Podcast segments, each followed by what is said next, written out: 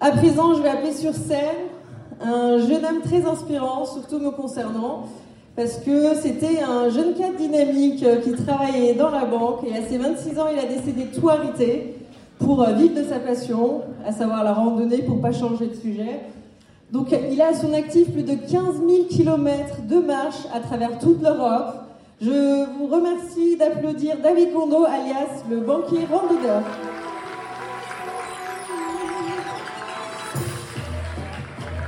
Bonsoir à tous, bonsoir et merci. J'espère que vous passez une super soirée comme moi ce soir. Alors effectivement, euh, je vais vous raconter un tout petit peu mon témoignage sur ce que m'a apporté la randonnée. Le docteur le disait tout à l'heure, c'était excellent. Effectivement, c'est excellent. Je suis né dans un tout petit village de 50 habitants au fin fond de la France. Donc toute ma vie, toute mon enfance, je l'ai passé dans un jardin. Euh, quand j'étais gamin, après, j'allais faire des cabanes dans la forêt, allé faire des scouts. Et le jour, le jour où j'ai commencé à travailler dans la banque, à être assis sur une chaise, complètement vissé sur un fauteuil, à ne plus bouger. Ce jour-là, j'ai commencé à faire de la randonnée pour euh, aller m'oxygéner et bouger un petit peu mon corps qu'on avait vraiment, vraiment besoin. Alors, euh, à 26 ans, effectivement, euh, je me pose plein de questions dans ma vie. Et après 7 ans de banque, vissé sur mon, sur mon fauteuil, je décide de changer un petit peu la couleur de ma vie et de partir marcher. Moi, j'étais un banquier très très inspiré par Mike Horn, dont Constance nous parlait tout à l'heure. Et en fait, je bossais tous les jours, 12 heures par jour, j'étais très investi dans ma carrière. Par contre, à la pause midi, je disais Mike Horn au coin d'un bureau pour euh, essayer de respirer. Quoi. Donc il m'a inspiré. Mike Horn, c'est le mec qui est parti faire le tour du monde sur l'équateur, le tour du monde sur le cercle polaire arctique, qui a été au pôle Nord, qui a été au pôle Sud. Et waouh, moi coincé sur mon fauteuil, dans mon dernier bureau, j'avais même pas une fenêtre pour regarder le soleil et le ciel bleu. Bah, je partais partager par procuration, on va dire, l'aventure avec lui.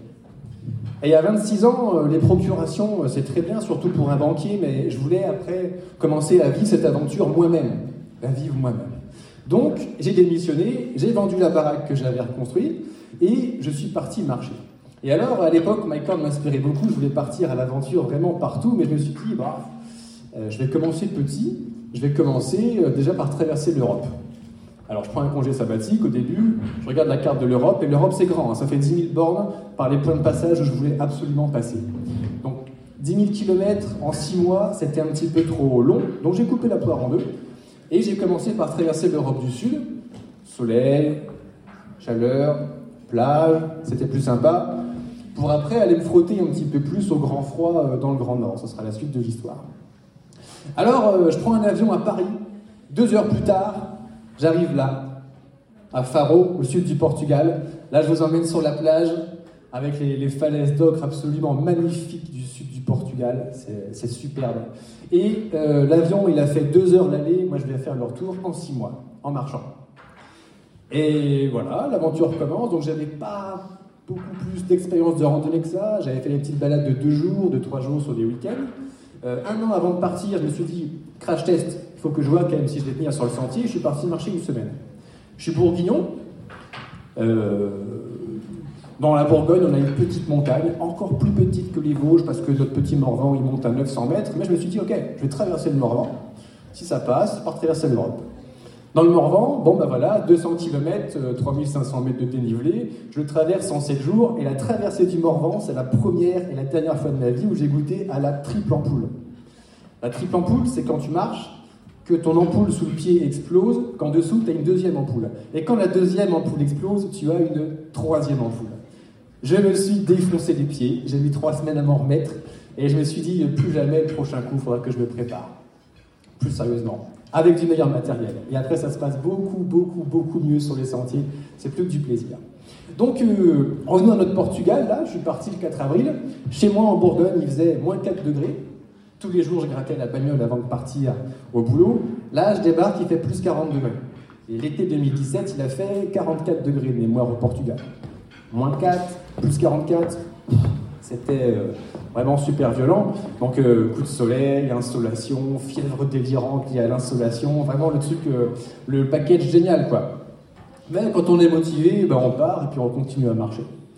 le Portugal, bon, ça met le temps que ça prend. Euh, ah oui, j'ai oublié de vous dire, je suis parti avec une tendinite. Je ne sais pas aussi si vous connaissez la tendinite. Moi, j'avais goûté à la tendinite du tendon arrière du genou, juste là. C'est un peu comme si on t'enfonce une aiguille à chaque fois que tu poses le pied par terre. Donc ça fait des sensations vraiment inoubliables. Euh, donc au début, je marchais pas très très vite. Il a fallu le temps que je me mette en, marche, on va dire. Au bout de deux mois, j'ai traversé le Portugal. moi, je voulais passer à un endroit qui me tenait euh, bah, beaucoup à cœur, euh, en Espagne, à Saint-Jacques-de-Compostelle. Là, on est en Espagne. Saint-Jacques-de-Compostelle, c'est la mecque de la randonnée. En Europe de l'Ouest, quand les randonneurs pensent à la randonnée, la randonnée ultime, ultime, c'est partir à Saint-Jacques-de-Compostelle. Alors depuis chez vous à Strasbourg, oh, ça doit faire 2200, 2200 km aller, 2200 retour, ça fait 4400 bornes. Ça fait 5 mois et demi de marche si vous êtes motivé. Donc euh, ça se fait sur une belle saison. Le départ, il est juste à la cathédrale de Strasbourg qui est là. Vous suivez les petits traits blancs et rouges. Et trois mois plus tard, vous arrivez à Saint-Jacques-de-Compostelle. Alors j'arrive à Saint-Jacques-de-Compostelle. Bon, c'est très très bien. Et après, euh, je rentre en France, parce que moi, je voulais toujours rentrer à Paris, hein, le, retour de mon vol en avion. Et là, là, on est en Espagne, et euh, il y a plusieurs chemins de Compostelle qui traversent l'Espagne. Moi, j'ai choisi celui-ci, le Camino del Norte, parce qu'il avait un truc super sympa. Il est coincé entre une montagne et l'océan Atlantique. Et en fait, pendant 950 bornes, vous marchez entre la montagne et la mer. Alors en plus, le petit bonus, là on est près de Saint-Indel, on a les lagons bleus à marée basse pour aller se baigner, c'est absolument magnifique. Ça met un peu de... Ah, un petit bain dans un lagon, c'est toujours sympa, même qu'on est en train de faire un pèlerinage. Je traverse l'Espagne et j'arrive au pied des Pyrénées. Et je me suis dit, les Pyrénées, ce serait un peu facile de les traverser d'un coup. Je vais la faire façon Horn, je vais la traverser dans le sens de la longueur. C'est le fameux GR10, le plus grand GR euh, de montagne de France. Ça fait 900 km, 55 000 mètres de dénivelé. Donc ça fait une belle randonnée, on va dire. Je me lance là-dessus. À part la traversée du Morvan à 900 mètres d'altitude, j'ai jamais fait de montagne. Bon, c'était moyen sérieux, mais j'avais quand même pris des retours d'expérience de gens qui l'avaient déjà fait avant moi. Et je traverse les Pyrénées, c'est parti. Euh, quand on arrive à la montagne, euh, bah, les jeunes randonneurs sans frontières, vous faites souvent, si j'ai bien compris, le Jura, les Alpes. Euh, marcher en plaine, marcher en montagne, c'est pas la même chose. Donc là, sur Saint-Jacques-de-Compostelle, j'étais super content parce qu'au bout de trois mois, j'étais en super forme, je marchais 35 bandes par jour. J'arrive dans les Pyrénées, ma moyenne elle tombe à 30, 25, 20 km. Parce que le dénivelé, ça casse les jambes. Il y a l'effet d'altitude aussi. Plus on monte, a d'oxygène. À 2000 mètres d'altitude, modestement, on a 20% d'oxygène en moins, mais pourtant le sac, il fait toujours son poids, les kilomètres, ils sont toujours là. Donc euh, on a 7 ou 10 jours d'acclimatation où votre corps euh, la moelle osseuse va créer du globule rouge pour compenser et pouvoir continuer à faire de l'effort, même en montant comme ça en altitude. Et puis il y a les orages aussi. Alors ça, euh, une montagne, ça catapulte de l'air chaud et sec en altitude. Et quand vous avez l'océan qui envoie de l'air frais et humide à côté, ça fait boum, ça fait des orages. Et on s'en prend tous les jours au début, tous les jours, tous les jours. Les premières nuits, tout seul sous la tente avec les orages, avec la, pluie qui tombe sur la tente en permanence toute la nuit, les éclairs partout. Au début, c'est un petit peu impressionnant pour les, apprentis bivouaqueurs, les apprentis bivouaqueuses, mais euh, on s'y fait, et puis euh, au bout d'un mois et demi de montagne, on a mangé tellement d'orage que finalement, c'est plus grand-chose. Alors je traverse ces Pyrénées, là, j'arrive au bout. Donc, euh, on est parti de l'océan Atlantique, à Andaille, et on arrive dans la mer Méditerranée, à Bagnols. Et donc, après un mois et demi de marche en fait dans les Pyrénées, à prendre la douche dans les torrents, à pas beaucoup plus de 12 degrés, hein, on arrive dans la Méditerranée pour se baigner dans une eau à 24 à 26 degrés, et ça, c'est un plaisir. Et je me rappelle toujours cette image. J'arrive à Bagnols, à la plage. Moi, j'ai un rêve, c'est de me tremper dans de l'eau chaude, parce que 3 mois de douche froide, ok, mais les douches froides à 12 ou 8 degrés dans, les torrents de montagne, c'est vraiment froid. Et là, il y a une petite fille de 3 ans qui est en train de hurler sur la plage à Bagnols. Elle crie Papa, papa, je veux pas y aller. Mais pourquoi tu veux pas y aller, chérie? Papa, elle est froide. Putain, elle est à 26 degrés l'eau, mais c'était trop froid pour la pauvre petite. Donc, tout ça, c'est une question de point de vue. Quand on arrive à la mer Méditerranée, pour rentrer à Paris, c'est pas compliqué. Vous tournez à gauche, vous longez la mer Méditerranée pendant trois jours jusqu'à Béziers, et après vous retournez à gauche, et là on traverse euh, la montagne noire, on traverse le Larzac, et on arrive dans le massif central. Et là, j'ai rencontré un autre plaisir que les randonneurs rencontrent sur les sentiers de randonnée, euh, la pluie. La pluie, c'est une copine que tu n'as pas invitée, mais elle vient quand même marcher avec toi. Quand tu pars marcher six mois, de toute façon, forcément, un jour, il va pleuvoir. Statistiquement, c'est obligatoire. Euh, bon, un jour il pleut. Quand on part à la journée, ça va. Même s'il pleut demain, euh, c'est pas trop grave. On rentre le soir, on prend une douche chaude, on change les vêtements, on est au sec chez soi, au chaud, pas de problème. Quand il pleut deux jours et que tu es en bivouac, en autonomie, ça veut dire que le soir, on se couche dans sa tente et on est un peu mouillé sur soi, les vêtements, tout ça. Deux jours, on est encore plus mouillé. Trois jours, on est encore plus mouillé. Et jour après jour, tu deviens de plus en plus trempé. Euh, maintenant, avec euh, demie que j'ai passé à marcher sur les sentiers, jusqu'à trois jours de pluie, avec l'expérience, ça passe. On se dit oui, c'est une question de patience, c'est un jeu de patience en fait. On se dit ça passera. À partir de quatre jours, ça devient un peu plus compliqué. Et là, quand j'ai traversé la France, j'ai expérimenté, j'ai eu cette chance, dix jours de pluie d'affilée. Ça a commencé là, là, en Auvergne. Là, on est aux sources euh, de la Loire, de mémoire. Et quand j'arrive dans le Forez, qui sont des grands monts plats comme ça, il commence à pleuvoir. Quatre orages de grêle d'affilée, boum, boum, boum, qui me tombent dessus pour commencer. Ça commençait bien. Et pendant dix jours, il va me pleuvoir dessus tous les jours, toute la traversée du Massif central, et jusque dans le Morvan.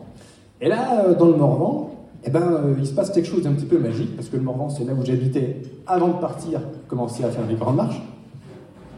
Et je plante la tente dans le village où j'habitais, à Voûtenay-sur-Cure. Le GR, il passait par là, et je plante ma tente là. Alors, je ne vais pas chez moi, de toute façon j'ai balancé des clés, donc j'ai plus de chez moi, mais je plante la tente dans la forêt, dans une ancienne forteresse gauloise qui s'appelle le Camp Cora, et les anciens ils l'appelaient la cerfs.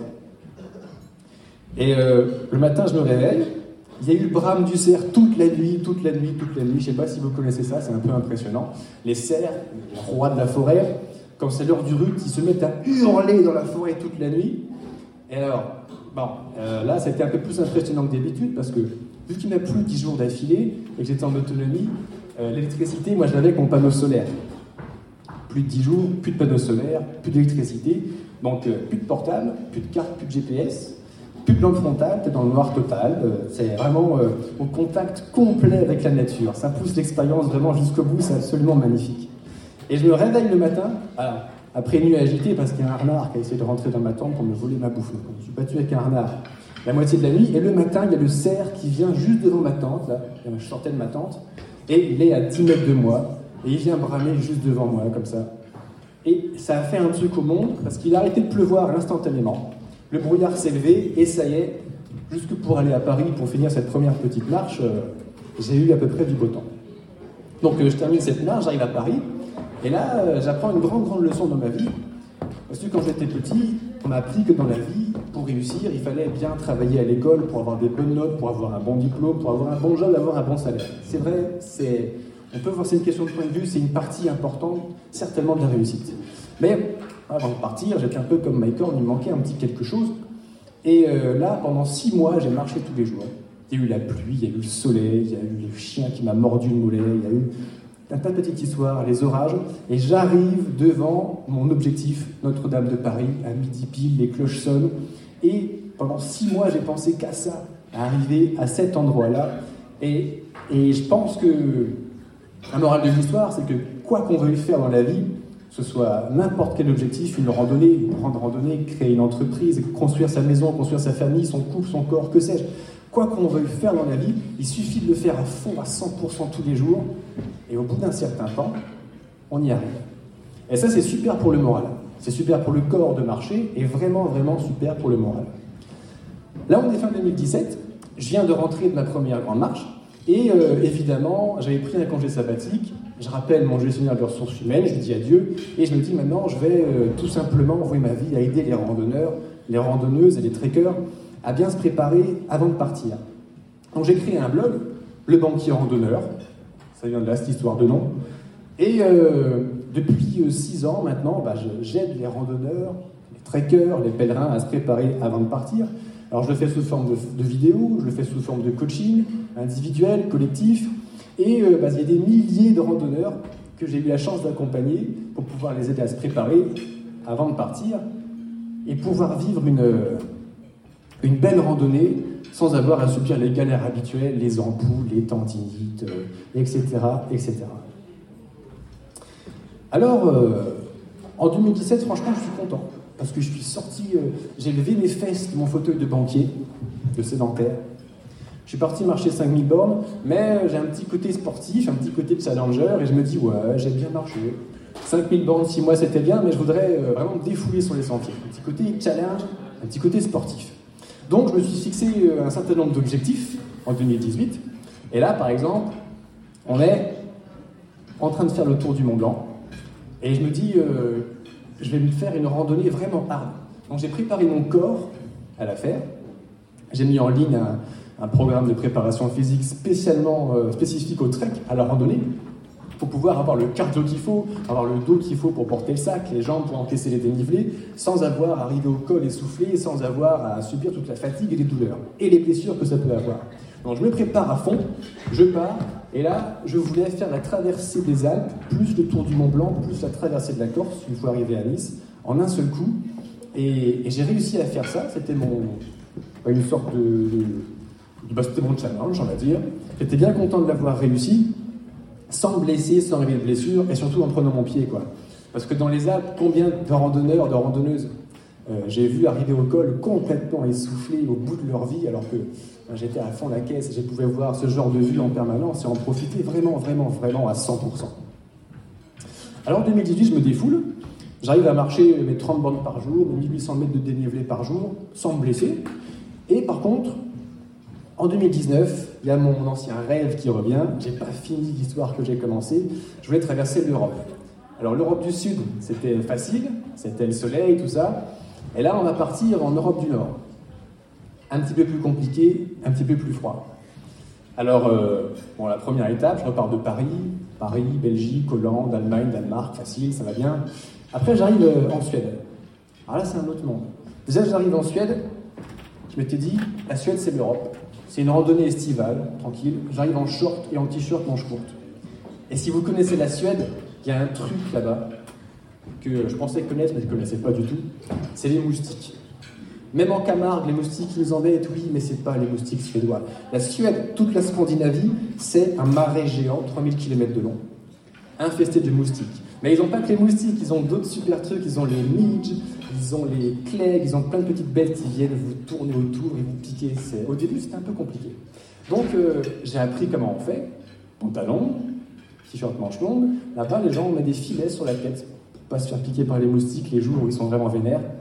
Et euh, comme ça, ça se passe beaucoup, beaucoup, beaucoup mieux. Au début, alors c'est mon petit côté banquier, j'aime bien les chiffres, je commençais à compter le nombre de piqûres par jour. Et je faisais un tableau Excel sur mon téléphone euh, que j'avais pas réussi à couper complètement.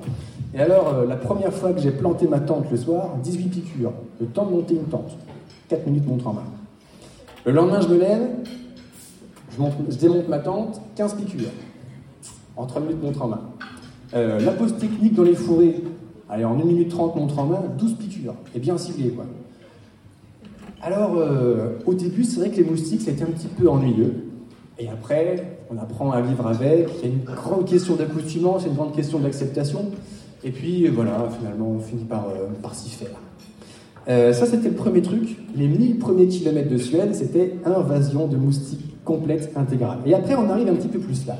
Au bout de 1000 bornes, j'arrive sur la frontière entre la Suède et la Norvège, à Grovelström, et l'objectif, c'est de monter tout là-haut, là-haut, là-haut, là-haut, là-haut, jusqu'à Cap Nord. Donc là, de nouveau, dans ma tête, tous les jours, j'y visualise le Cap Nord. Il faut imaginer une falaise noire, euh, au-dessus de l'océan glacial arctique. Après, il y a le pôle Nord, il n'y a plus rien, rien. Et dessus, on a créé un monument, une espèce de grosse boule de bronze pour symboliser euh, je sais pas trop quoi. Donc, euh, je marche, je marche, je marche. Et là, il y a 2000 bornes de montagne en Norvège pour arriver jusqu'à tout là-haut.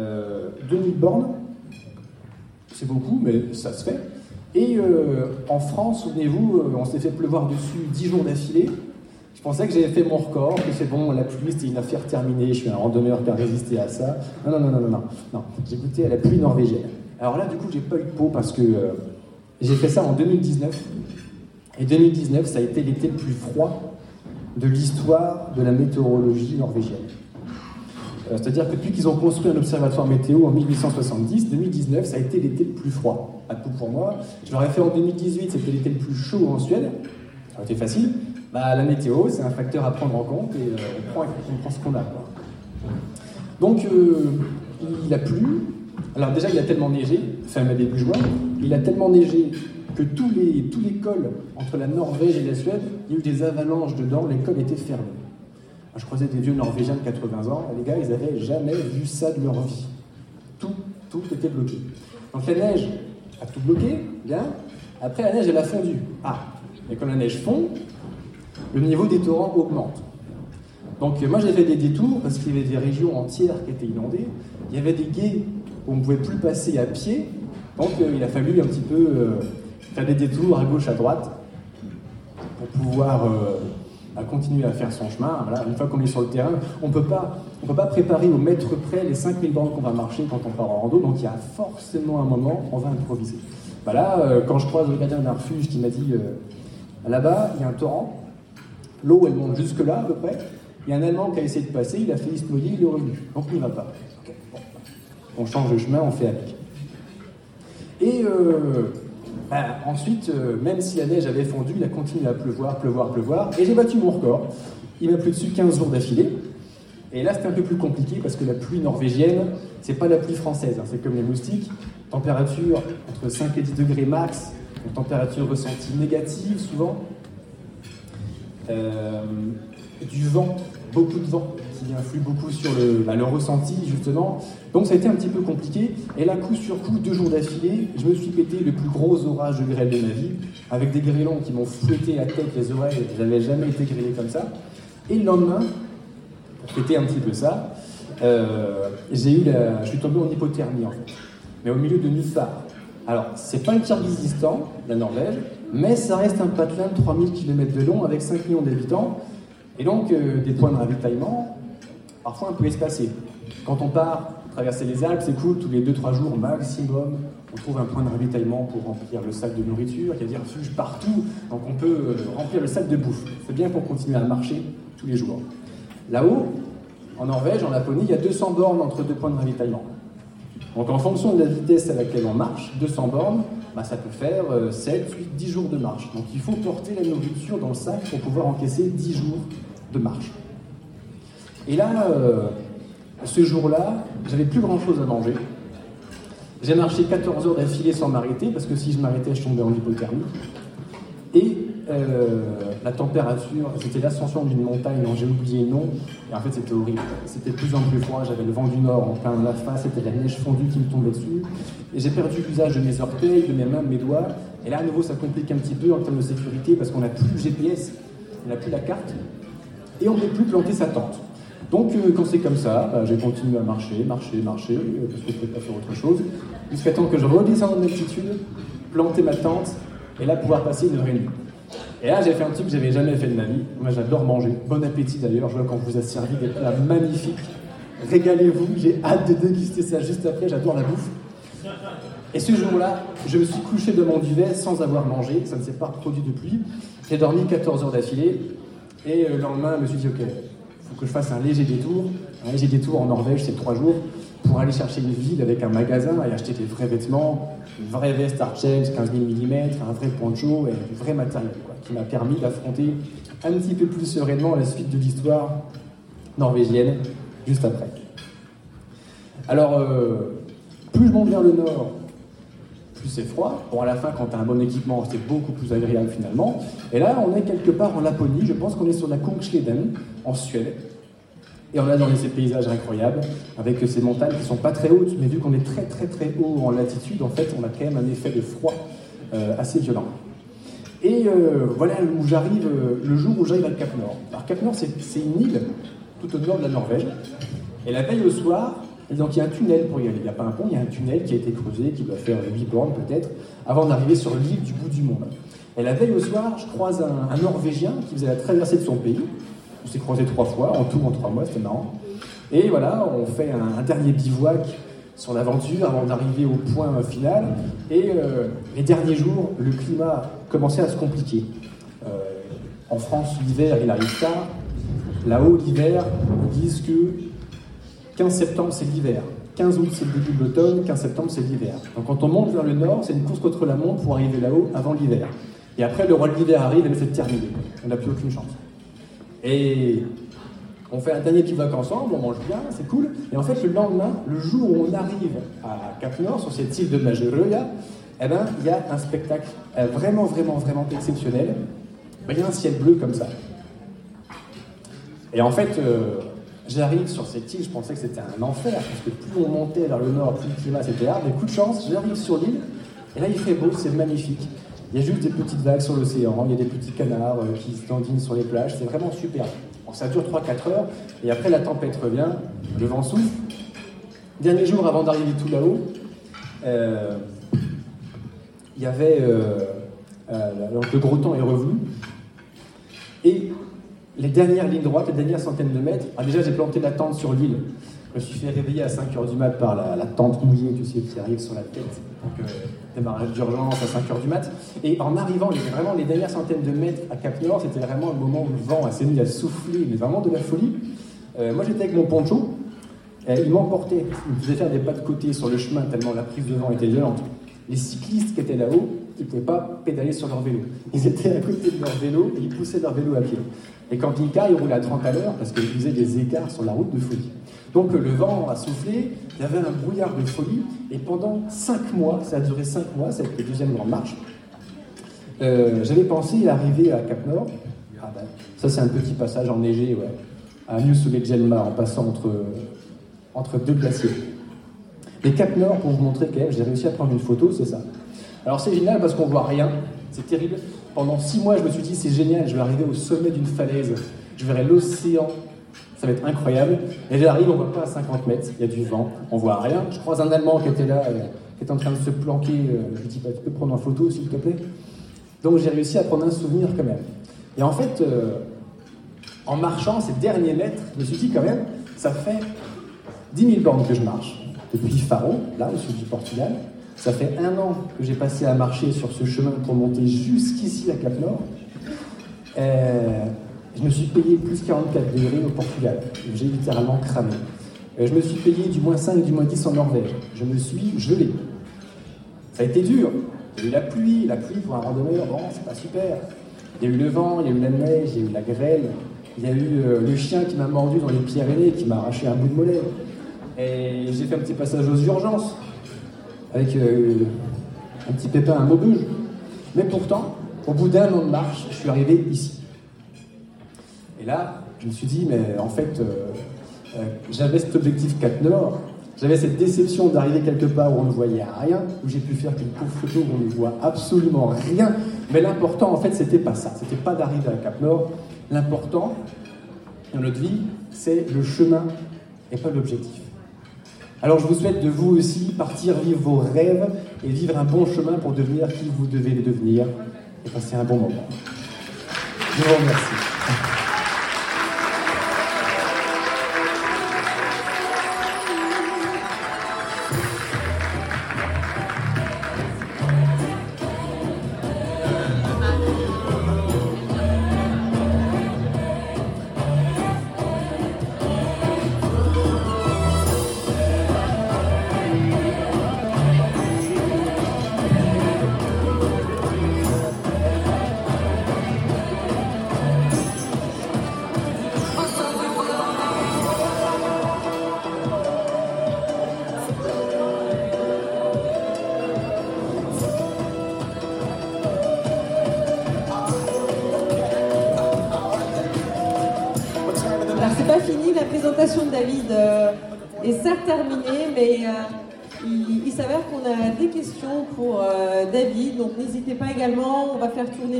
Vous avez des questions à poser à David. Je sais qu'il y en a une par là-bas. Myriam, je te passe le micro. On n'a qu'un micro qui marche pour l'instant. En fait, moi, c'était juste par rapport à la blessure que tu as, que tu as eue. Euh, comment tu as pu reprendre après la marche euh, Enfin, c'est compliqué, je pense, mais du coup, euh, voilà. Merci, Myriam. Merci, Myriam. Ah, c'est une excellente question. la blessure, bon, je ne suis pas médecin, il y a plein de médecins dans la salle, donc si vous voulez un avis médical, vous pouvez leur demander. Mais la blessure, il y a le côté physiologique. C'est vrai que c'est gênant et qu'il vaut mieux être un petit peu raisonnable. Et il y a le côté psychologique. Par exemple, je suis parti, avant d'arriver à la blessure du chien, je suis parti avec une tendinite. C'était pas vraiment raisonnable. Mais bon, trois mois avant de partir, à l'époque, je faisais beaucoup de trail, je me suis surentraîné, je me suis fait une tendinite. Mon médecin m'a dit, David, repos intégral pendant six mois. Merci docteur, au revoir, je pars. Et pourtant, je suis parti. C'était dur, mais j'ai réussi à la gérer. Là, dans les Pyrénées, le problème, c'était un chien. Euh, un chien de berger à la retraite, je pense. Mais un gros de chien, je sais pas trop ce que c'était. Et en fait, euh, ce jour-là, je suis pas passé par les crêtes parce qu'il y avait trop d'orage, je suis passé dans la vallée. Je suis passé devant sa maison, et là, ça lui a pas plu. Donc il est venu pendant que j'étais en train de marcher. Il est venu par derrière, et il est venu me choper le mollet avec ses crocs. Et vu que moi j'avançais mon pied pendant que lui il avec ses crocs, il y a un, petit bout de chair qui est ressorti, c'était un peu sale. Quoi. Bon appétit Bon appétit à tous Et euh, pour sur la réponse je vais d'autres, euh, d'autres questions qui arrivent juste après. Euh, alors j'ai quand même regardé sur internet, hein, je suis pas fou, parce que le chien il avait une sale tête. Et je me suis renseigné, savoir la rage, les piqûres anti-rabiques, tout ça. J'ai quand même consulté mon dossier médical pour m'assurer que j'étais bien euh, vacciné contre toutes les saloperies que j'aurais pu choper. Et franchement, ça aurait mérité, c'est vrai, un petit tour aux urgences et deux trois points de suture. Parce qu'on avait bien, bien ouvert le mollet. Ben, j'ai pris un jour de repos à l'adorable camping municipal de Sarre, de mémoire, au Pays Basque. Et au bout d'un jour de repos, ben, je suis reparti. Euh, quand je suis parti à Cap Nord, j'ai aussi eu un petit pépin un matin à Compiègne, je me suis pris euh, un pieu dans la cuisse. Ah, c'était plutôt 5 euh, points de suture, donc c'était un peu vilain et infecté. Bah, je suis passé aux urgences, qui ont bien fait leur travail de sortir les peurs étrangers, de me recoudre avant de repartir. Euh, T'as de douleur, vaut mieux prendre un jour ou deux de repos. Et il faut aussi écouter son corps. Il faut écouter son corps. Donc je ne sais pas si j'étais très très raisonnable dans ce cas de figure, mais il faut écouter son corps. Je crois qu'on a une autre question au fond de la salle. Est-ce qu'on apporterait le micro à... Ah, il y en a un deuxième. Parfait, parfait.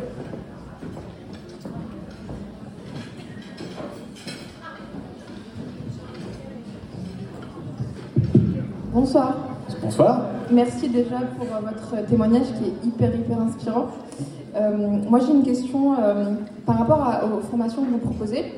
En 2017, j'avais fait le mont Toubkal, qui est le plus haut sommet d'Afrique du Nord, au Maroc, dans le Moyen Atlas. Et c'était archi dur. Et de base, en fait, je suis assez sportive. Je suis rentrée à la fac, bah, forcément médecine, etc. C'était un peu plus compliqué de maintenir le rythme. Et je suis un peu allée euh, justement faire, ce, faire cette rando euh, à la One Again sans préparation, rien du tout. Donc je suis pas allée au bout et je le garde vraiment au travers de la gorge. En 2023, c'est 2017. Et du coup, j'ai vraiment envie de le retenter. Euh, les, préparations que vous proposez, en fait, c'est quoi? C'est vraiment des programmes, on va dire, enfin des programmes, je sais pas, PDF, vidéo. Est-ce que c'est des, des grands données qu'on peut faire avec vous? Voilà. Et par ailleurs, est-ce que vous avez fait le Toupral au Maroc? Ça marche. Bah, merci de la question, euh, une question très intéressante. Alors pour y répondre complètement, on va revenir un tout petit peu en arrière, parce que la, réponse, elle se trouve là. Alors, comment ça se passe? Euh, J'aide les randonneuses, les randonneurs à se préparer avant de partir avec deux trucs. Euh, alors on fait ça dans un premier temps sous forme de formation vidéo qu'on trouve sur le site, le banquier randonneur, dans l'onglet formation. Et en fait, euh, bah, typiquement dans le cas de cette préparation, ce sommet au Maroc, euh, je, fais des, programmes vidéo de choix de matériel, du choix des chaussures, de l'organisation de journées de trek, de l'alimentation, qui est super important pour avoir la pêche toute la journée et garder l'énergie, même quand les kilomètres commencent à s'enchaîner et les dénivelés commencent à s'enchaîner, et également la préparation physique, qui est un point super important. Euh, la préparation physique, j'ai été le premier à mettre en ligne un programme de préparation physique spécifiquement adapté au trek, parce que le trek, ça sollicite certains muscles pour monter, en montagne typiquement, avec un sac lourd dans le dos. Et euh, je, bah, je, développe les exercices nécessaires de renforcement musculaire, de cardio, de hit qu'on peut faire avant de partir. Pourquoi pas également si tu peux faire de l'escalade avant de partir en montagne ça peut être sympa également pour accoutumer ton pied à bien le positionner ça va t'économiser beaucoup d'énergie sur le sentier. Donc euh, la, première façon que j'ai d'aider euh, les randonneurs, c'est par le biais de programmes de formation en vidéo. Euh, je fais également du coaching en visio, donc Skype, Zoom, ce que tu préfères, en groupe ou collectif. Et je suis en train de passer mon diplôme pour pouvoir faire des événements physiques. Donc si tout se passe bien, à partir de cet été, j'organiserai des journées, des week-ends et peut-être des semaines de rando et de, formation à la préparation euh, aux événements comme ça. Voilà comment ça peut se passer. Et alors ce soir d'ailleurs, euh, j'avais préparé un, petit cadeau parce que je remercie les, jeunes randonneurs sans frontières de m'avoir invité à cet événement qui est super. Euh, et je vous ai préparé un petit code promo je me permets, JRSF, pour vous offrir 20% de réduction sur tous les programmes, voilà, jusqu'à dimanche prochain. Et, euh, euh, je pense dans un premier temps que typiquement pour l'ascension de ton sommet au Maroc, peut-être que la préparation physique, le matos, si tu te sentais un petit peu light, pourrait t'apporter beaucoup de choses. Ben, merci à toi de ta question. Merci David. Y a-t-il d'autres questions? Oui, je vois une question Constance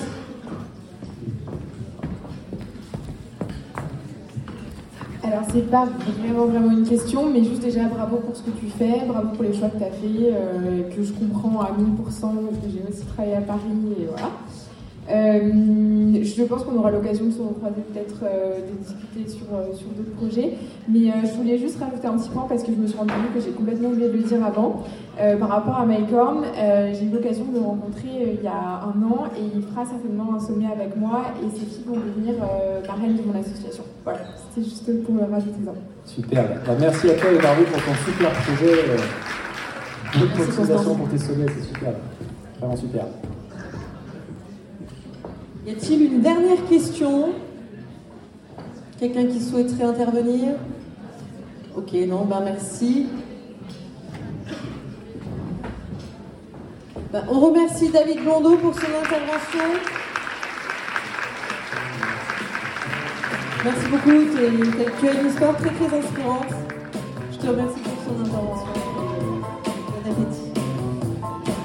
Euh, entre-temps, nous a joint Monsieur euh, Jean-Philippe Morer. On, lui souhaite la bienvenue, on le remercie pour son soutien. Jean-Philippe Morel, qui est un ancien député et qui est actuellement conseiller municipal. Bien, alors j'espère que cette intervention t'a plu. N'hésite pas à me le faire savoir en commentaire, en likant, en partageant, en t'abonnant à ce réseau social. À nouveau, une nouvelle fois, je tiens à remercier publiquement l'association JRSF, les jeunes randonneurs sans frontières de Strasbourg. Vous avez fait une magnifique soirée de gala, c'était un super travail. Et plus encore, je vous félicite d'avoir créé ce que vous avez créé. Pour ceux qui ne connaissent pas l'assaut JRSF, en quelques mots, au début, c'était une bande d'amis étudiants sur Strasbourg qui partaient marcher à gauche, à droite. Puis les amis des amis sont venus et s'est créé une association, la JRSF, et donc depuis 5 ans, ils ont envoyé plus de 2000 randonneurs en tout marcher dans les Vosges, dans le Jura, dans la Suisse, dans la forêt noire en Allemagne, et ils ont réussi à créer une ambiance entre amis, mais plus encore vraiment une ambiance en famille. C'est que de l'amour, c'est très très beau. Donc franchement, si j'étais alsacien ou si j'habitais dans ce coin, j'irais voir un petit peu ce qui se passe à la JRSF. Je te remercie d'avoir regardé cette vidéo jusqu'au bout et je te dis à la prochaine sur une nouvelle publication. Ciao